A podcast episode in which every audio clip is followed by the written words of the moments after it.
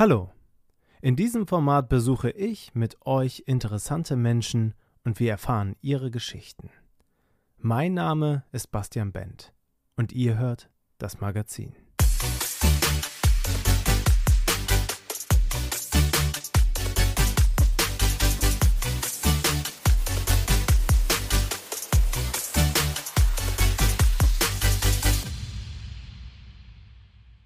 Heute habe ich eine kreative Mission. Ich baue ein Setting für ein neues Pen-and-Paper-Abenteuer. Und dafür hole ich mir die Hilfe eines der berühmtesten deutschen Fantasy-Autoren. Er hat über 5 Millionen verkaufte Bücher, ist Spiegel-Bestseller-Autor und vierfacher Preisträger des besten deutschsprachigen Romans. Die Rede ist von niemand Geringerem als Markus Heitz. Doch lasst mich die Geschichte von vorne erzählen.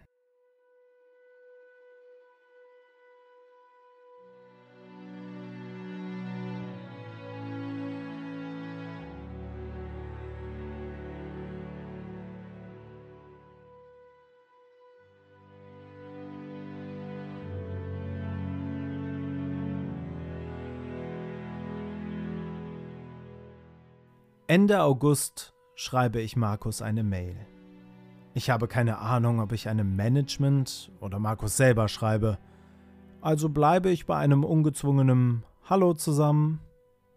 Ich erzähle, dass ich einige von Markus Büchern gelesen habe und es spannend fände zu erfahren, wie er die Welten erschaffen hat, in denen seine fantastischen Erzählungen stattfinden. Seine erfolgreichste Romanreihe Die Zwerge spielt beispielsweise im geborgenen Land, das ringsherum von Gebirge umgeben ist, und erst im späteren Verlauf erfährt man etwas über das, was jenseits der Berge liegt. Ich frage, ob Markus grundsätzlich Interesse hätte, in so einem kleinen Podcast wie diesem stattzufinden. Und es dauert nicht lange. Um genau zu sein, sind es 23 Stunden und 23 Minuten, die vergehen, ehe ich eine Antwort habe. An dieser Stelle Chapeau an Markus für dieses Easter Egg. Die Antwort stammt vom Meister persönlich. So nennt er sich selbst, weil er einen Magister Artium, einen Meister der Kunst, an der Universität des Saarlandes gemacht hat. Was mir direkt auffällt, ist, dass sich Markus meine Mail aufgeteilt hat, die Stellen zitiert, auf die er antworten will und so chronologisch durcharbeitet. Das habe ich echt noch nie gesehen. Aber es lässt einen ersten Eindruck davon entstehen, wie er arbeitet. Planend, strukturiert und ganz ehrlich, ultra sympathisch. Wir vereinbaren uns im Januar zu treffen. Ich bin paff. So viel Entgegenkommen für einen kleinen Podcast hätte ich wirklich nicht erwartet. Bis Januar sind es noch einige Monate und ich kann es kaum erwarten.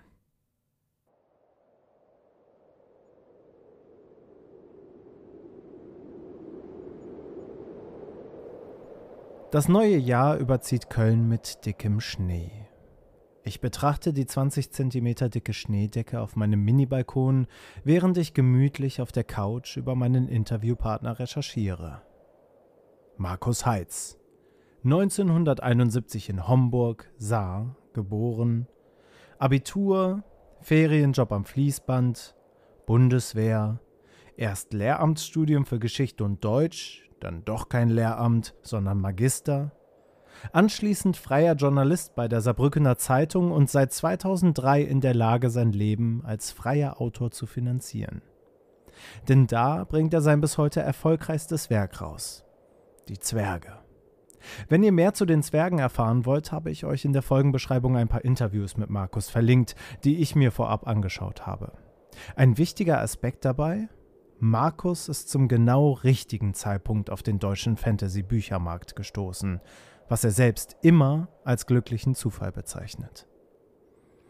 Ich bin beeindruckt vom Auftreten des 52-Jährigen. Es ist nicht mal der kleinste Anflug von Unsicherheit zu erkennen. Er ist stets freundlich und bescheiden, gleichzeitig aber auch überzeugt und selbstbewusst. Es liegt eine fühlbare Abgeklärtheit in seinen Worten. Ich frage mich, wie Markus wohl auf meine Idee reagieren wird, dass wir zusammen eine kleine Welt erschaffen. Lässt er sich auf den Versuch ein? Und ob er wohl bestimmte Vorlieben hat, die er gerne in Welten einstreut? Wie einzigartig kann eine Welt denn eigentlich sein? Während meine Gedanken um den kreativen Schaffensprozess kreisen, legen Bauernproteste und Bahnstreiks den Verkehr auf Eis. Und es kommt, wie es kommen musste. Markus schafft es nicht nach Köln. Aber wir können uns online treffen. Ein kleines Trostpflaster und gleichzeitig auch eine riesige Herausforderung. Wird jetzt alles anders? Unpersönlich? Unkreativ? Als es endlich soweit ist und wir uns online treffen, bevorzugt Markus eine ausgeschaltete Kamera. So wäre es für ihn entspannter. Und das kann ich zu 100% nachvollziehen. Meine Körperspannung lässt tatsächlich auch etwas nach, obwohl ich schon noch ein bisschen aufgeregt bin. Ich spreche mit Markus kurz die Rahmenbedingungen ab und dann starten wir die Aufnahme.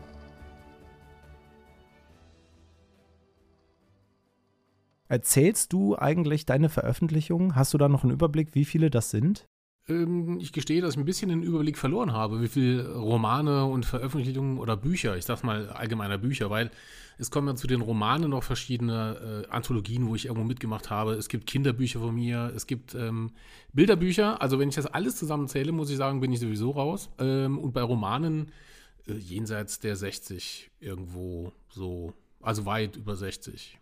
Hast du da persönlich ein Ziel, wo du hinkommen willst, wo du sagst, das ist eine magische Zahl für mich? Nö, ich bin da weniger ähm, zahlorientiert, sondern eher ideenorientiert. Also ich habe so Ideen, die ich unbedingt noch umgesetzt äh, haben möchte als, als Roman.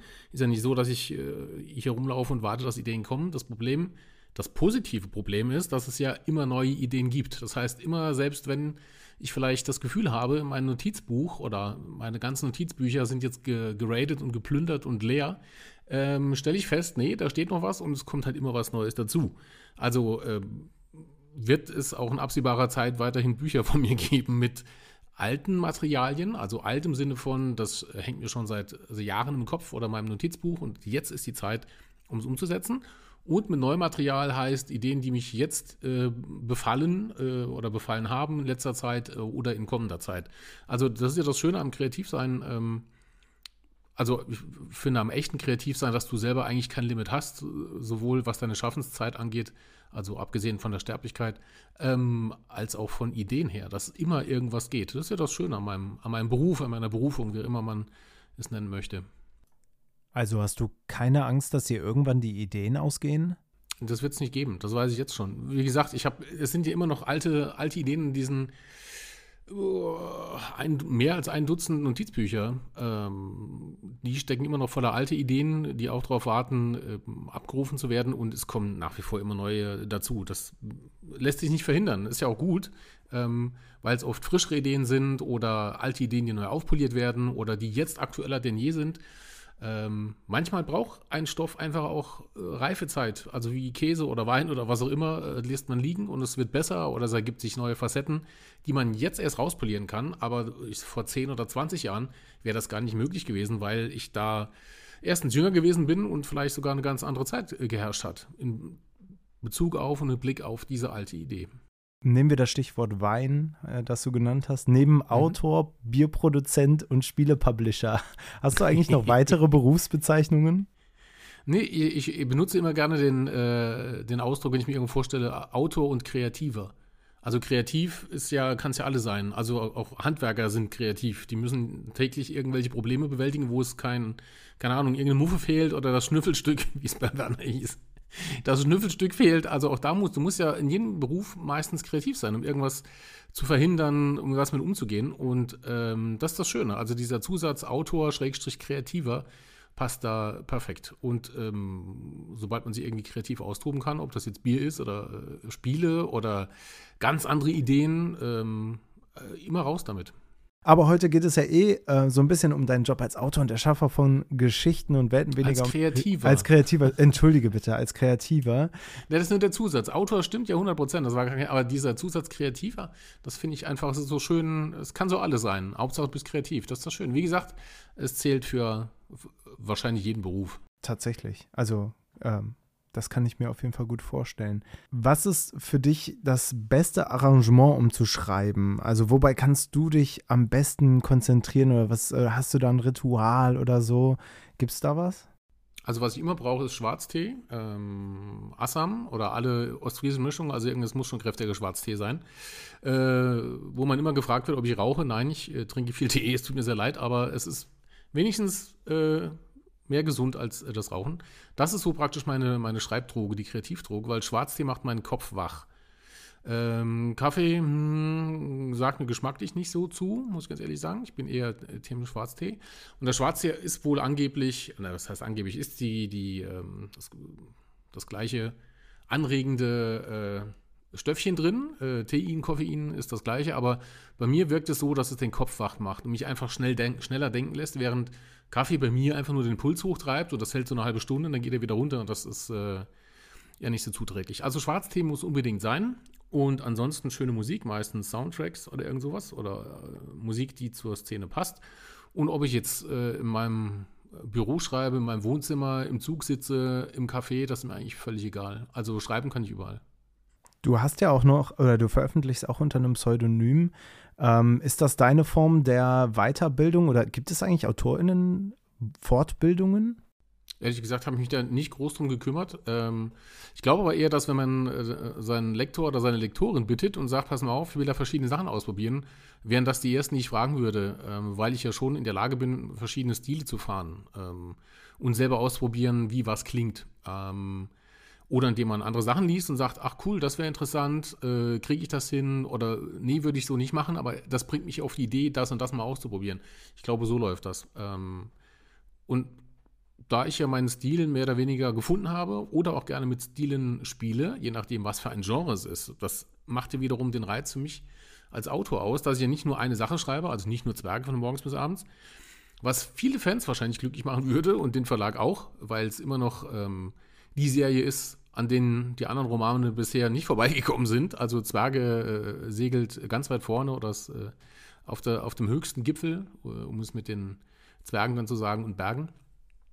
Ähm, aber die Abwechslung ist halt wichtig. Also natürlich schreibe ich einen äh, Zwergeroman anders als jetzt ähm, ein Horrorroman oder als Maxim Wohland. Das ist kein, kein Geheimnis, also es ist ein offenes Pseudonym.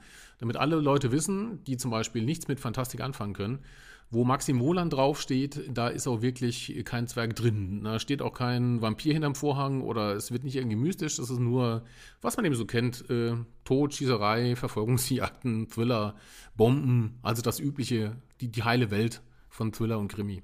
Wie viel Pause machst du eigentlich zwischen zwei Projekten oder fährst du sogar mehrere Projekte nebeneinander? Nebeneinander würde ich, also ich habe ja schon in meinem Kopf passieren ja schon viele Dinge, aber äh, dass ich jetzt vormittags Maxim Wohland schreibe und nachmittags Zwerge, das geht auch gar nicht, weil die Welten so komplex und unterschiedlich sind, dass ich da, glaube ich, einfach auch irgendwann explodieren würde, äh, geistig.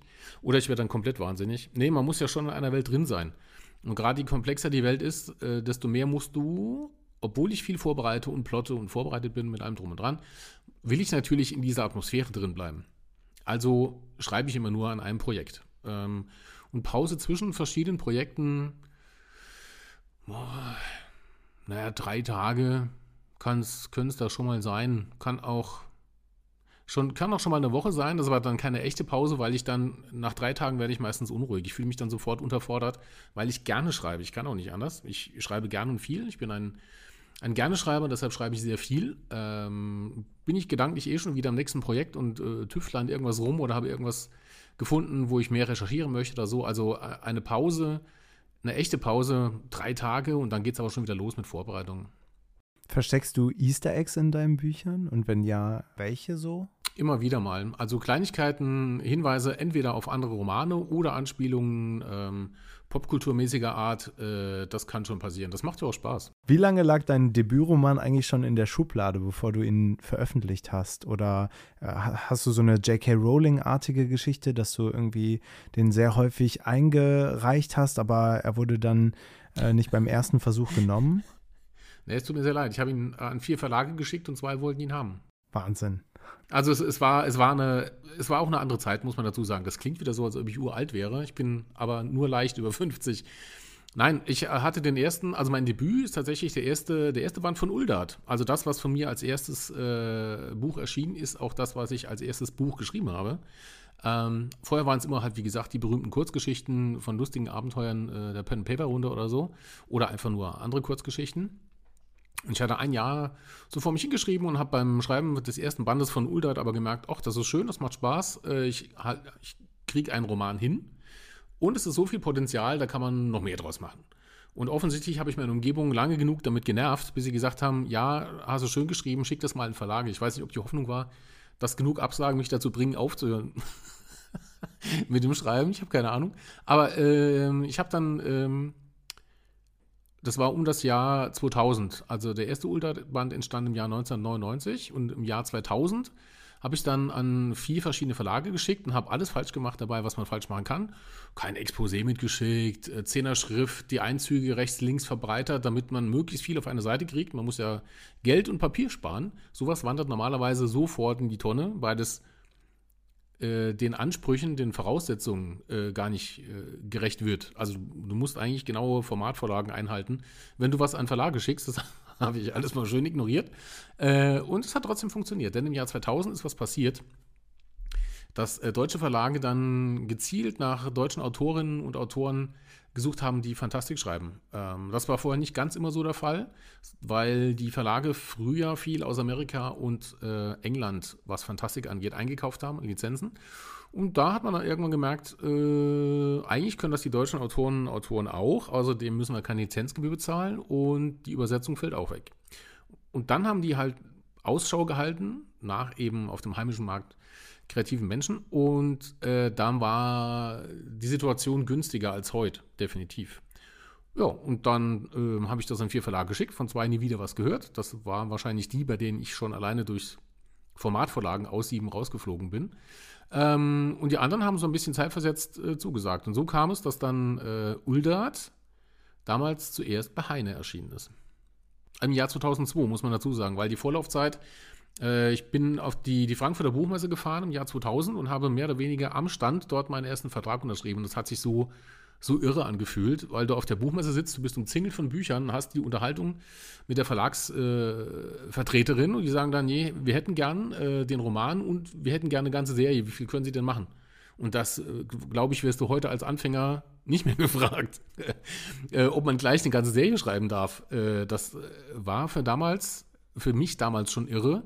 Und aus heutiger Sicht, wie die Lage aktuell ist für, für die äh, Newbies sozusagen, noch irrer. Und da war halt genau dieses kleine Fenster, das offen war ähm, für deutsche Autoren und Autoren. Und das Fenster, man wusste das ja damals nicht als Neuling, aber habe ich wohl äh, gesehen und äh, habe es gefunden und dann hatte ich Glück. Was aber nicht bedeutet, dass Uldart ein Riesenerfolg war. Uldart äh, hat es sich ganz gut verkauft, aber nicht so, dass der Verlag gesagt hätte, äh, super, wir hätten gern unendlich viele Bände davon. Und es war sogar so, dass die Verkäufe okay waren, aber sechs Bände habe ich geschrieben. Der letzte Band ist nur erschienen mit der Auflage vom Verlag damals, dass ich Band 5 und 6, die beiden Bände, zu einem Band zusammenfasse oder die Serie wird nicht zu Ende gebracht. Das waren 400 Seiten, die rausgeflogen sind, äh, damit die erste Uldat-Auflage sozusagen bis zum Ende erscheint. Also auch das gehört mit zur Wahrheit. Ne? Wahnsinn. Also teilweise auch harte Entscheidungen dann, die einem da vorgesetzt werden. Ja, vor allen Dingen, du musst dann äh, so, eine, so eine kleine, ähm, eine kleine Episode, musst du dann zusammenfassen, in dieser Nacht ritt er ganz schnell äh, von A nach B und äh, entkam einem Räuberüberfall. Das waren aber eigentlich, waren aber eigentlich 30 Seiten oder so.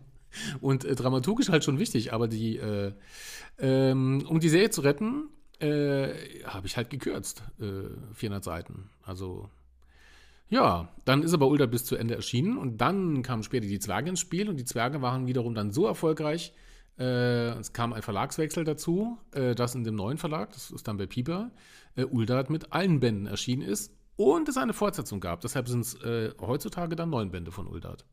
Kannst du dich noch an deine aller, allererste Geschichte erinnern? Ja, also eine Geschichte habe ich, ich habe fast alle Kurzgeschichten noch von damals, aber eine ist mir sehr in Erinnerung geblieben, die äh, ist auch Äh, wohl verwahrt in einem Stahltresor, bewacht von zehn Drachen. Nein, ist es nicht. Äh, liegt in der Schublade. Aber es ist äh, einhändig, äh, eigenhändig und beidhändig, nicht einhändig. Äh, geschrieben worden auf der alten Schreibmaschine von meinem Vater, also meine erste Kurzgeschichte. Ähm, die ist mir noch sehr in, in Erinnerung geblieben. Die habe ich irgendwann mal auch dann äh, länger umgesetzt. Und ähm, die gibt es immer noch. Und die allererste Grusel-Kurzgeschichte gibt es auch immer noch. Das ist äh, das berühmt-berüchtigte Garfield-Heft, äh, kariert. Und äh, da habe ich ganz viele Kurzgeschichten reingeschrieben, unter anderem auch diese erste Geschichte. Und da geht's, äh, man hat früher als Jugendlicher natürlich auch John Sinclair gelesen, wenn man ein bisschen gruselige Sachen lesen wollte. Und in dem Stil ist die erste Geschichte geschrieben. Jemand wird eingeladen in ein Schloss um Mitternacht und er denkt, es ist eine Riesenparty und er soll äh, eigentlich geopfert werden. Und ich, äh, er entkommt, glaube ich, nicht, wenn ich mich richtig erinnere. Die ist wohl entstanden, da war ich 13 oder 14 ähm, und einfach gemerkt, dass noch ganz viel Lesen, äh, auch das Schreiben, das Erzählen und das Ausdenken fast noch mehr Spaß macht als äh, reines Lesen. Wenn dein Vater der erste ja, Geber der Schreibmaschine war, waren deine Eltern dann auch das erste äh, Publikum, die ersten Leserinnen und Leser? Nee, nicht so wirklich. Die haben mit dem Thema äh, nicht sowas zu tun. Am Anfang habe ich es so gar nicht groß. Also ich habe ja für mich geschrieben. Das ist äh, das Schöne, selbst wenn morgen keiner mehr meine Geschichten oder Bücher lesen würde, würde ich trotzdem schreiben, weil das Schreiben an sich mir so viel gibt und so viel Spaß macht, dass ich es weiter durchziehen würde. Das ist ja wie ein Musiker auch weiter Musik macht, selbst äh, wenn er nur zu Hause rumsitzt oder so, weil das äh, der Vorgang an sich erfüllt. Ähm, erfüllt mich voll und ganz. Es macht einfach Spaß. Nö, ich habe ganz viel für mich geschrieben und das äh, Garfield-Heft hat sich immer weitergefüllt mit verschiedensten Geschichten, also nicht nur Gruselgeschichten, sondern auch so äh, Pubertät und äh, man hat sich verknallt und die Liebe wird nicht erwidert, was man auch als Erwachsener wiederum gelegentlich erfährt. Sowas. Also es ging damals noch ein bisschen mehr durcheinander, was die Thematik angeht. Aber die Vorliebe für, fürs Düstere, fürs Mystische, die war von Anfang an eigentlich schon da. Und das kam erst später, dass andere Menschen mitbekamen, was ich geschrieben habe, äh, durch das Rollenspiel, klassisch Pen and Paper. Ich bin Jahrgang 71, heißt 80er, 90er Jahre waren wir voll in dieser Hochphase des Pen and Papers drin der Riesenwelle. Und da liegt es natürlich auf der Hand, dass wenn du sehr abstruse Abenteuer mit deiner Gruppe erlebt hast, jemand das Ganze zusammenfasst und das Ganze heiter aufbereitet. Denn wie wir alle wissen, die Pen and Paper spielen, es kommt zu wirklich, je nach Würfelwurf, sehr absurden Situationen, die vielleicht so gar nicht vorgesehen waren. Und das ist mitunter doch schon sehr lustig. Und äh, das wollte die Gruppe natürlich lesen. Und wenn man so möchte, waren das die allerersten, das war dann umgerechnet in Jahren, muss das dann Oberst Mittelstufe, Oberstufe in der Schule gewesen sein, wo dann die ersten Menschen mitgekriegt haben, dass ich vor mich hinschreibe und es Spaß macht. Pen and Paper. Das ist mein Stichwort. Immerhin bin ich hierher gekommen, um zu erfahren, wie man eine gute Welt für ein Abenteuer entwirft. Und wenn schon das erste Publikum für Markus Geschichten seine Pen-and-Paper-Freunde waren, kann die Wurzel für ein gutes Worldbuilding doch auch nicht fern sein. Ich muss unbedingt mehr darüber erfahren. All das in Folge 2 vom Magazin mit Markus Heitz.